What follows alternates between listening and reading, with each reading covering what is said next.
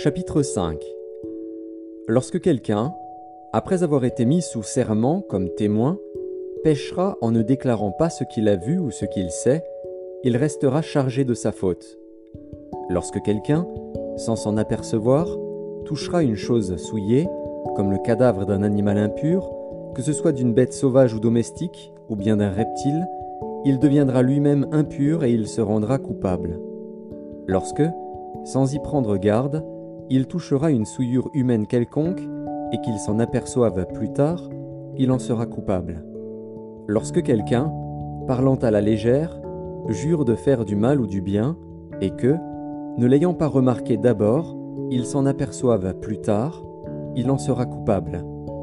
Celui donc qui se rendra coupable de l'une de ces choses fera l'aveu de son péché. Puis il offrira en sacrifice de culpabilité à l'Éternel, pour le péché qu'il a commis, une femelle de menu bétail, une brebis ou une chèvre, comme victime expiatoire. Et le sacrificateur fera pour lui l'expiation de son péché. S'il n'a pas de quoi se procurer une brebis ou une chèvre, il offrira en sacrifice de culpabilité à l'Éternel pour son péché deux tourterelles ou deux jeunes pigeons, l'un comme victime expiatoire, l'autre comme holocauste. Il les apportera au sacrificateur, qui sacrifiera d'abord celui qui doit servir de victime expiatoire. Le sacrificateur lui ouvrira la tête avec l'ongle près de la nuque, sans la séparer. Il fera sur un côté de l'autel l'aspersion du sang de la victime expiatoire, et le reste du sang sera exprimé au pied de l'autel. C'est un sacrifice d'expiation. Il fera de l'autre oiseau un holocauste, d'après les règles établies. C'est ainsi que le sacrificateur fera pour cet homme l'expiation du péché qu'il a commis, et il lui sera pardonné. S'il n'a pas de quoi se procurer deux tourterelles ou deux jeunes pigeons, il apportera en offrande pour son péché un dixième d'effa de fleurs de farine comme offrande d'expiation. Il ne mettra point d'huile dessus, et il n'y ajoutera point d'encens, car c'est une offrande d'expiation. Il l'apportera au sacrificateur, et le sacrificateur en prendra une poignée comme souvenir, et il la brûlera sur l'autel, comme les offrandes consumées par le feu devant l'Éternel. C'est une offrande d'expiation. C'est ainsi que le sacrificateur fera pour cet homme l'expiation du péché qu'il a commis à l'égard de l'une de ces choses, et il lui sera pardonné. Ce qui restera de l'offrande sera pour le sacrificateur, comme dans l'offrande en don. L'Éternel parla à Moïse et dit Lorsque quelqu'un commettra une infidélité et péchera involontairement à l'égard des choses consacrées à l'Éternel, il offrira en sacrifice de culpabilité à l'Éternel pour son péché un bélier sans défaut, prix du troupeau d'après ton estimation en cycle d'argent, selon le cycle du sanctuaire. Il donnera, en y ajoutant un cinquième, la valeur de la chose dont il a frustré le sanctuaire, et il la remettra au sacrificateur. Et le sacrificateur fera pour lui l'expiation avec le bélier offert en sacrifice de culpabilité, et il lui sera pardonné. Lorsque quelqu'un péchera en faisant, sans le savoir, contre l'un des commandements de l'Éternel, des choses qui ne doivent point se faire, il se rendra coupable et sera chargé de sa faute. Il présentera au sacrificateur en sacrifice de culpabilité un bélier sans défaut, pris du troupeau d'après ton estimation. Et le sacrificateur fera pour lui l'expiation de la faute qu'il a commise sans le savoir, et il lui sera pardonné. C'est un sacrifice de culpabilité. Cet homme s'était rendu coupable envers l'Éternel. L'Éternel parla à Moïse, et dit, Lorsque quelqu'un péchera et commettra une infidélité envers l'Éternel, en mentant à son prochain au sujet d'un dépôt, d'un objet confié à sa garde, d'une chose volée ou soustraite par fraude, en niant d'avoir trouvé une chose perdue ou en faisant un faux serment sur une chose quelconque de nature à constituer un péché, lorsqu'il péchera ainsi et se rendra coupable, il restituera la chose qu'il a volée ou soustraite par fraude, la chose qui lui avait été confiée en dépôt, la chose perdue qu'il a trouvée, ou la chose quelconque sur laquelle il a fait un faux serment. Il la restituera en son entier, y ajoutera un cinquième, et la remettra à son propriétaire le jour même où il offrira son sacrifice de culpabilité. Il présentera au sacrificateur en sacrifice de culpabilité à l'Éternel pour son péché un bélier sans défaut, pris du troupeau d'après ton estimation et le sacrificateur fera pour lui l'expiation devant l'Éternel, et il lui sera pardonné, quelle que soit la faute dont il se sera rendu coupable.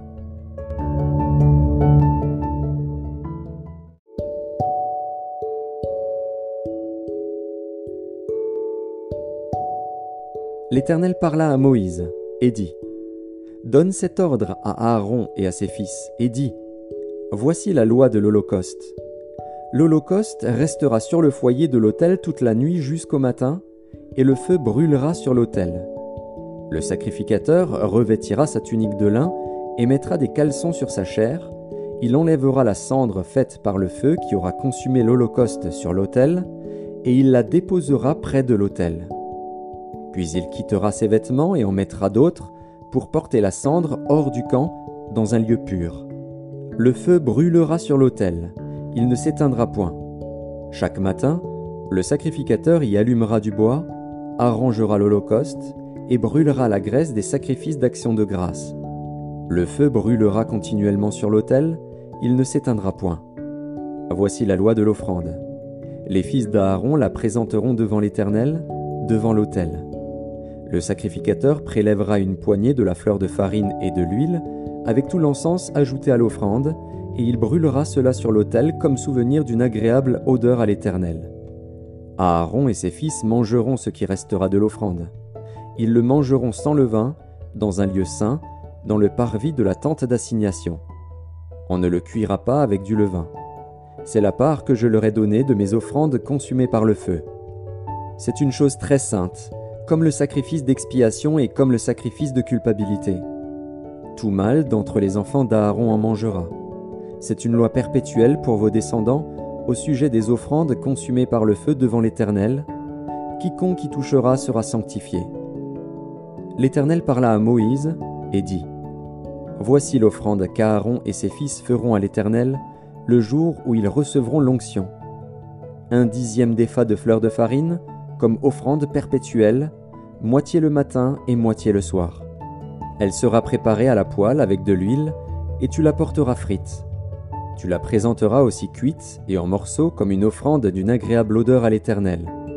Le sacrificateur qui, parmi les fils d'Aaron, sera oint pour lui succéder, fera aussi cette offrande. C'est une loi perpétuelle devant l'Éternel, elle sera brûlée en entier. Toute offrande d'un sacrificateur sera brûlée en entier. Elle ne sera point mangée.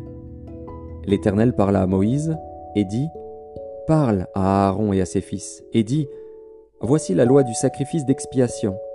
C'est dans le lieu où l'on égorge l'Holocauste que sera égorgée devant l'Éternel la victime pour le sacrifice d'expiation. C'est une chose très sainte. Le sacrificateur qui offrira la victime expiatoire la mangera. Elle sera mangée dans un lieu saint, dans le parvis de la tente d'assignation. Quiconque en touchera la chair sera sanctifié. S'il en rejaillit du sang sur un vêtement, la place sur laquelle il aura rejailli sera lavée dans un lieu saint. Le vase de terre dans lequel elle aura cuit sera brisé. Si c'est dans un vase d'airain qu'elle a cuit, il sera nettoyé et lavé dans l'eau. Tout mâle parmi les sacrificateurs en mangera. C'est une chose très sainte mais on ne mangera aucune victime expiatoire dont on apportera du sang dans la tente d'assignation pour faire l'expiation dans le sanctuaire. Elle sera brûlée au feu.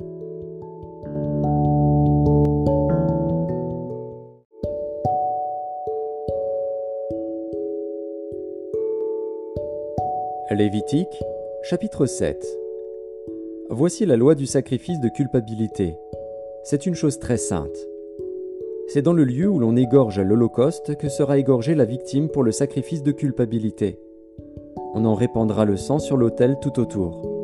On en offrira toute la graisse, la queue, la graisse qui couvre les entrailles, les deux rognons et la graisse qui les entoure, qui couvre les flancs et le grand lobe du foie, qu'on détachera près des rognons.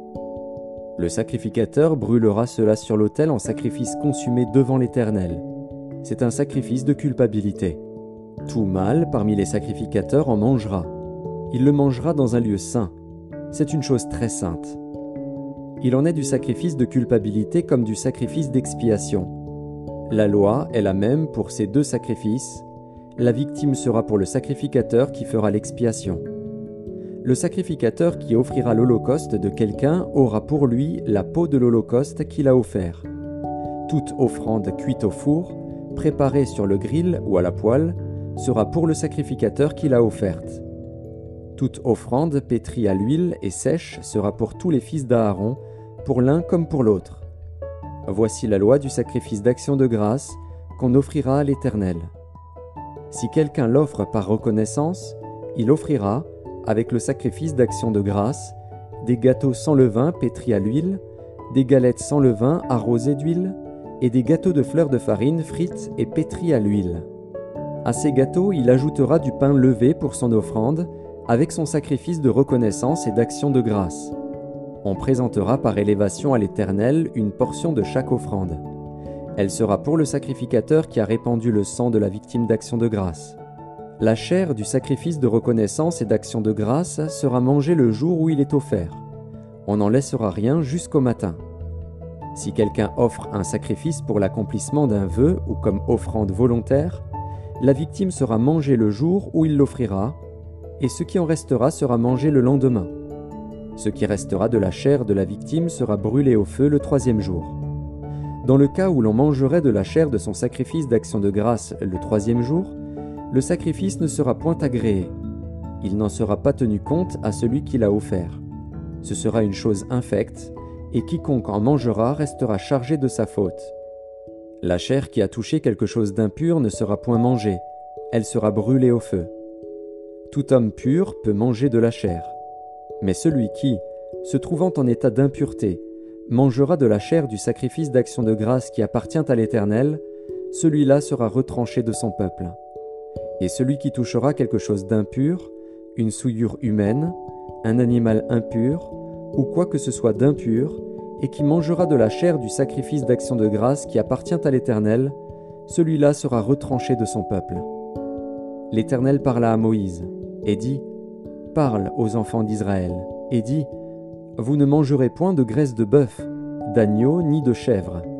La graisse d'une bête morte ou déchirée pourra servir à un usage quelconque, mais vous ne la mangerez point car celui qui mangera de la graisse des animaux dont on offre à l'Éternel des sacrifices consumés par le feu, celui-là sera retranché de son peuple. Vous ne mangerez point de sang, ni d'oiseaux, ni de bétail, dans tous les lieux où vous habiterez. Celui qui mangera du sang d'une espèce quelconque, celui-là sera retranché de son peuple. L'Éternel parla à Moïse, et dit, Parle aux enfants d'Israël, et dit, celui qui offrira à l'Éternel son sacrifice d'action de grâce apportera son offrande à l'Éternel, prise sur son sacrifice d'action de grâce. Il apportera de ses propres mains ce qui doit être consumé par le feu devant l'Éternel. Il apportera la graisse avec la poitrine, la poitrine pour l'agiter de côté et d'autre devant l'Éternel. Le sacrificateur brûlera la graisse sur l'autel, et la poitrine sera pour Aaron et pour ses fils. Dans vos sacrifices d'action de grâce, vous donnerez au sacrificateur l'épaule droite en la présentant par élévation. Celui des fils d'Aaron qui offrira le sang et la graisse du sacrifice d'action de grâce aura l'épaule droite pour sa part. Car je prends sur les sacrifices d'action de grâce offerts par les enfants d'Israël la poitrine qu'on agitera de côté et d'autre et l'épaule qu'on présentera par élévation, et je les donne au sacrificateur Aaron et à ses fils, par une loi perpétuelle qu'observeront les enfants d'Israël. C'est là le droit que l'onction d'Aaron et de ses fils leur donnera sur les sacrifices consumés par le feu devant l'Éternel, depuis le jour où ils seront présentés pour être à mon service dans le sacerdoce. C'est ce que l'Éternel ordonne aux enfants d'Israël de leur donner depuis le jour de leur onction. Ce sera une loi perpétuelle parmi leurs descendants. Telle est la loi de l'Holocauste, de l'offrande, du sacrifice d'expiation, du sacrifice de culpabilité, de la consécration et du sacrifice d'action de grâce. L'Éternel la prescrivit à Moïse sur la montagne de Sinaï, le jour où il ordonna aux enfants d'Israël de présenter leurs offrandes à l'Éternel dans le désert du Sinaï.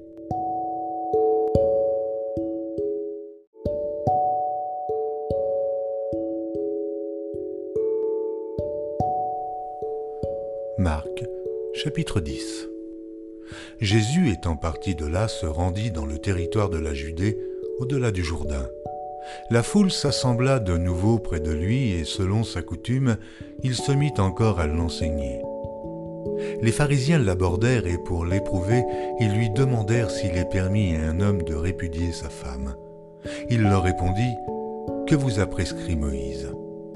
Moïse, dirent-ils, a permis d'écrire une lettre de divorce et de répudier. Et Jésus leur dit, C'est à cause de la dureté de votre cœur que Moïse vous a donné ce précepte. Mais au commencement de la création, Dieu fit l'homme et la femme.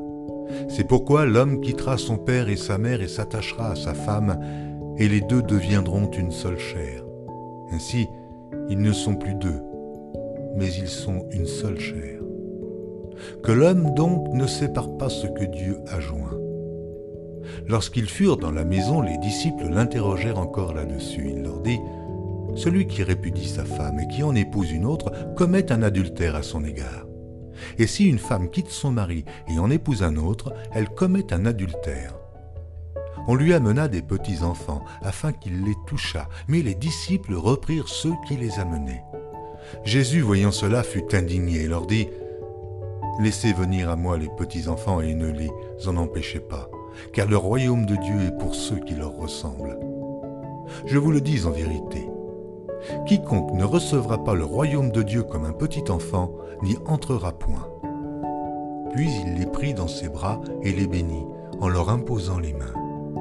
Comme Jésus se mettait en chemin, un homme accourut et se jetant à genoux devant lui, Bon maître, lui demanda-t-il, que dois-je faire pour hériter la vie éternelle? Jésus lui dit, Pourquoi m'appelles-tu bon? Il n'y a de bon que Dieu seul. Tu connais les commandements.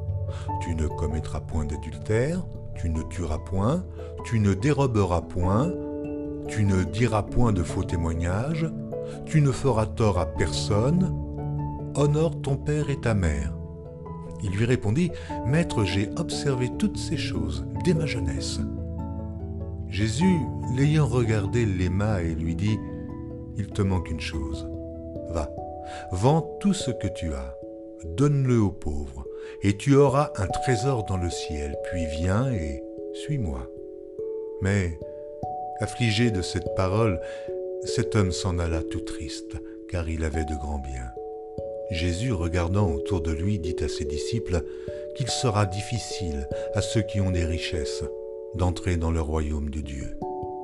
Les disciples furent étonnés de ce que Jésus parlait ainsi et, reprenant, il leur dit, Mes enfants, il est difficile à ceux qui se confient dans les richesses d'entrer dans le royaume de Dieu.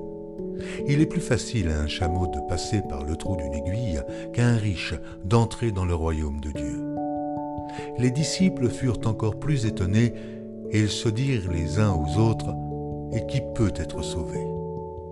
Jésus les regarda et dit, Cela est impossible aux hommes, mais non à Dieu, car tout est possible à Dieu. Pierre se mit à lui dire, Voici, nous avons tout quitté et nous t'avons suivi. Jésus répondit, Je vous le dis en vérité, il n'est personne qui, ayant quitté à cause de moi et à cause de la bonne nouvelle sa maison, ou ses frères, ou ses sœurs, ou sa mère, ou son père, ou ses enfants, ou ses terres, ne reçoivent au centuple, présentement dans ce siècle-ci, des maisons des frères, des sœurs, des mères, des enfants et des terres, avec des persécutions, et, dans le siècle à venir, la vie éternelle. Plusieurs des premiers seront les derniers, et plusieurs des derniers seront les premiers. Ils étaient en chemin pour monter à Jérusalem et Jésus allait au-devant d'eux. Les disciples étaient troublés ils le suivaient avec crainte. Et Jésus prit de nouveau les douze auprès de lui et commença à leur dire ce qui devait lui arriver. Voici, nous montons à Jérusalem et le Fils de l'homme sera livré aux principaux sacrificateurs et aux scribes. Ils le condamneront à mort et ils le livreront aux païens qui se moqueront de lui cracheront sur lui, le battront de verge et le feront mourir. Et trois jours après, il ressuscitera. Les fils de Zébédée, Jacques et Jean, s'approchèrent de Jésus et lui dirent, Maître, nous voudrions que tu fisses pour nous ce que nous te demanderons. Il leur dit, Que voulez-vous que je fasse pour vous? Accorde-nous, lui dirent-ils, d'être assis l'un à ta droite et l'autre à ta gauche, quand tu seras dans la gloire. Jésus leur répondit, Vous ne savez ce que vous demandez. Pouvez-vous boire la coupe que je dois boire, ou être baptisé du baptême dont je dois être baptisé? Nous le pouvons, dirent-ils. Et Jésus leur répondit, Il est vrai que vous boirez la coupe que je dois boire, et que vous serez baptisés du baptême dont je dois être baptisé. Mais pour ce qui est d'être assis à ma droite ou à ma gauche, cela ne dépend pas de moi, et ne sera donné qu'à ceux à qui cela est réservé. Les dix, ayant entendu cela, commencèrent à s'indigner contre Jacques et Jean. Jésus les appela et leur dit, Vous savez que ceux qu'on regarde comme les chefs des nations les tyrannisent et que les grands les dominent. Il n'en est pas de même au milieu de vous. Mais quiconque veut être grand parmi vous, qu'il soit votre serviteur, et quiconque veut être le premier parmi vous, qu'il soit l'esclave de tous. Car le Fils de l'homme est venu non pour être servi, mais pour servir et donner sa vie comme la rançon de plusieurs. Ils arrivèrent à Jéricho, et lorsque Jésus en sortit avec ses disciples et une assez grande foule, le fils de Timée, Bartimée, mendiant, aveugle, était assis au bord du chemin. Il entendit que c'était Jésus de Nazareth et il se mit à crier Fils de David, Jésus, aie pitié de moi. Plusieurs le reprenaient pour le faire taire, mais il criait beaucoup plus fort Fils de David, aie pitié de moi.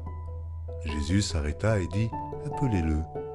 Ils appelèrent l'aveugle en lui disant Prends courage, lève-toi, il t'appelle. L'aveugle jeta son manteau et se levant d'un bond vint vers Jésus. Jésus, prenant la parole, lui dit Que veux-tu que je fasse? Rabouni, lui répondit l'aveugle, que je recouvre la vue. Et Jésus lui dit Va, ta foi t'a sauvé. Aussitôt il recouvra la vue et suivit Jésus dans le chemin.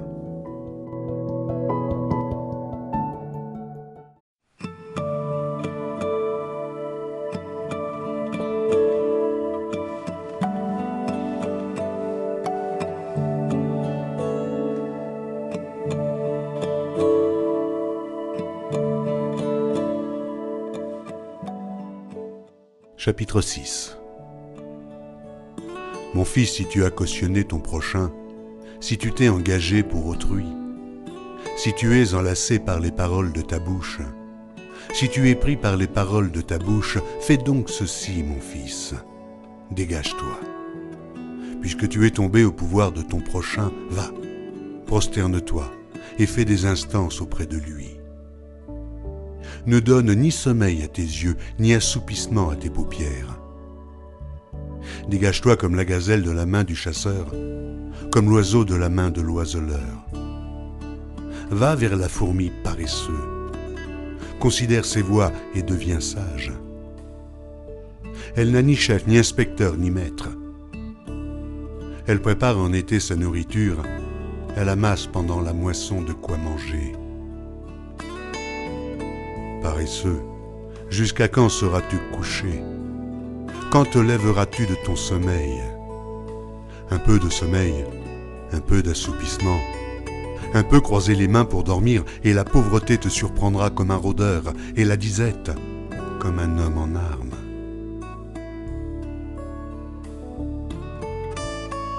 L'homme pervers, l'homme inique marche la fausseté dans la bouche. Il cligne des yeux, parle du pied, fait des signes avec les doigts. La perversité est dans son cœur, il médite le mal en tout temps, il excite des querelles.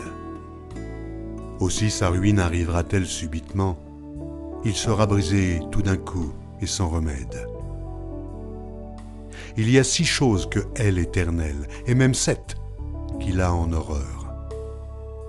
Les yeux hautains, la langue menteuse, les mains qui répandent le sang innocent, le cœur qui médite des projets iniques, les pieds qui se hâtent de courir au mal, le faux témoin qui dit des mensonges, et celui qui excite des querelles entre frères. Mon fils, garde les préceptes de ton père et ne rejette pas l'enseignement de ta mère. Lis-les constamment sur ton cœur, attache-les à ton cou. Ils te dirigeront dans ta marche, ils te garderont sur ta couche, ils te parleront à ton réveil. Car le précepte est une lampe et l'enseignement une lumière. Et les avertissements de la correction sont le chemin de la vie. Ils te préserveront de la femme corrompue, de la langue doucereuse de l'étrangère. Ne la convoite pas dans ton cœur pour sa beauté, et ne te laisse pas séduire par ses paupières. Car pour la femme prostituée, on se réduit à un morceau de pain, et la femme mariée tend un piège à la vie précieuse. Quelqu'un mettra-t-il du feu dans son sein sans que ses vêtements s'enflamment? Quelqu'un marchera-t-il sur des charbons ardents sans que ses pieds soient brûlés? Il en est de même pour celui qui va vers la femme de son prochain. Quiconque la touche ne restera pas impuni.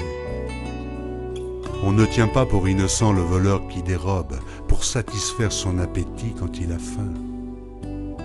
Si on le trouve, il fera une restitution au septuple. Il donnera tout ce qu'il a dans sa maison. Mais celui qui commet un adultère avec une femme est dépourvu de sens. Celui qui veut se perdre agit de la sorte. Il n'aura que plaie et ignominie, et son opprobre ne s'effacera point. Car la jalousie met un homme en fureur, et il est sans pitié au jour de la vengeance. Il n'a égard à aucune rançon, et il est inflexible, quand même tu multiplierais les dons.